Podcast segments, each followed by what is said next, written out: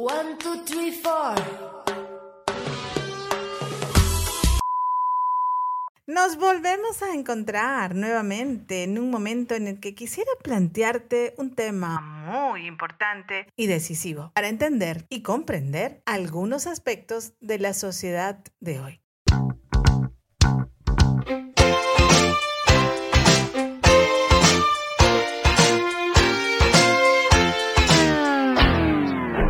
Un cuarto para las cinco. Décadas.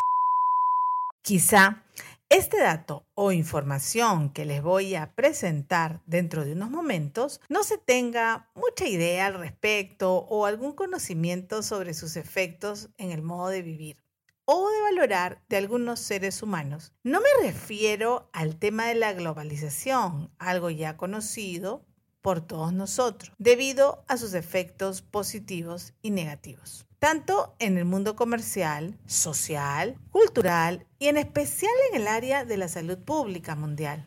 Sobre esto último, todos sabemos por experiencia reciente lo que significó para el mundo entero la tragedia del COVID-19. Esta tragedia profundizó nuestro sentido de convivencia global esto sucedió cuando apareció el virus en China, en la provincia de Wuhan, el 14 de enero de 2020. El contagio del COVID se originó porque vivimos cultural y socialmente interconectados. El tema que te traigo hoy es sobre nuestra condición postmoderna. ¿Has escuchado hablar de este término?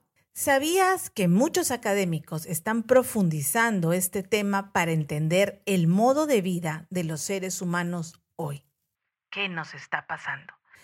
Lo que hoy te traigo son una serie de datos que debes tener en cuenta para comprender y hacer frente a esta realidad postmoderna que nos ha tocado vivir. Primer dato.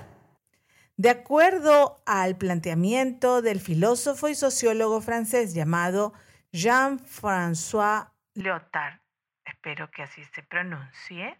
¿Sabes qué es la condición postmoderna? Se refiere a que en los tiempos actuales hemos dejado de ser una sociedad moderna y nos hemos convertido en una sociedad postmoderna. Segundo dato, la posmodernidad o la condición postmoderna en la que nos encontramos como sociedad actual nos plantea una nueva manera de valorar y dar sentido a la vida humana, en donde lamentablemente cada ser humano desarrolla su propia perspectiva de la vida a partir de sus propias creencias, aspiraciones y de sus propios deseos establecidos a través de un lenguaje en donde se privilegia la individualidad y la búsqueda del placer por el placer mismo como un valor esencial de vida. Es decir, nos hemos convertido en seres individualistas y hedonistas.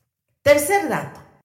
La posmodernidad brinda a los seres humanos una mayor apropiación de información, la cual se convierte en una manera de trascender y empoderarse frente a la imposibilidad de progresar socialmente de una manera sostenida en el tiempo. Es decir, el progreso es solamente individual y no social. Así que sálvese quien pueda, con tal que yo esté bien, ¿qué me importa? Me importa un comino el resto. qué equivocados estamos. Hemos dejado de aprender a vivir en comunidad y hablamos de la sociedad como si fuera algo aparte, algo como si yo y tú no perteneciéramos a ella. Por eso, la condición posmoderna o la vida posmoderna que nos rodea actualmente se concreta a través de los medios de comunicación, las redes sociales y sus temas de valoración. El tipo de spots comerciales que consumimos en la televisión, por ejemplo, en las revistas, en donde se nos plantea que la felicidad y tu realización personal se encuentra en el consumo de productos, o sea, reconsumistas nos hemos vuelto. De marcas comerciales que indican tu estatus. El último cell phone, las mejores zapatillas, los viajes. Además de las lecturas que hoy consumen muchos adolescentes y jóvenes escolares, que se caracterizan por ideas relacionadas con el sin sentido de la vida. Cuidado con eso, es muy peligroso. Y en la búsqueda del placer egocentrista. Ay, qué bien, que mi hija lea, que mi hijo lea, pero ¿qué está leyendo? ¿A quiénes está leyendo? Mucho ojo. El lenguaje o la manera de hablar posmoderna se busca el cuestionamiento de todo. Todo es cuestionable y por lo tanto todo se relativiza. Se relativiza la fe en Dios, creador del universo, con mucha más fuerza. Concluyo con otro dato más. En la posmodernidad está incluida la globalización y su aparición en la Internet, lo cual, si no sabemos seleccionar críticamente lo que leemos, fácilmente podemos quebrar nuestra calidad de vida. Para ver un video, vemos muchos videos que no nos interesan y consumimos sin darnos cuenta información que no queremos. Por lo tanto, ¿dónde está nuestro poder de decisión? Por eso, es muy característico del joven postmoderno buscar o hacer excepciones a las reglas. Es decir, busca lo fácil, lo inmediato también. Finalmente, te invito a que pienses qué mensaje te brinda esta frase postmoderna. Nos hallamos en una situación en la que, de modo constante, se nos incentiva y predispone a actuar de manera egocéntrica y materialista. Esto lo sostuvo Sigmund Bauman, que es un, bueno, fue, porque ya falleció en el 2017, un sociólogo, filósofo y ensayista polaco-británico de origen judío. Él también habla sobre la modernidad líquida. Muy interesante investigar su obra. Bueno, que el posmodernismo nos haga reflexionar sobre cómo nos comportamos como seres sociales y comunitarios. Gracias por permitirme reflexionar contigo. Queridos oyentes, cuiden lo que consumen a todo nivel. En el 2000 busco hombres de París, un cerebro inteligente que no se emborrache en viernes. Y un tonto loco que esté baboso en un instinto animal que el sexo vuelva loco.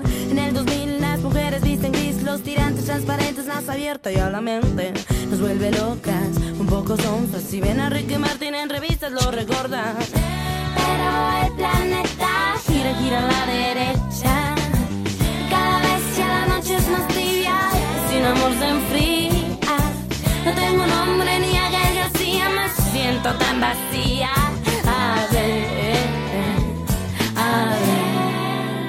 Pasa en el siguiente día?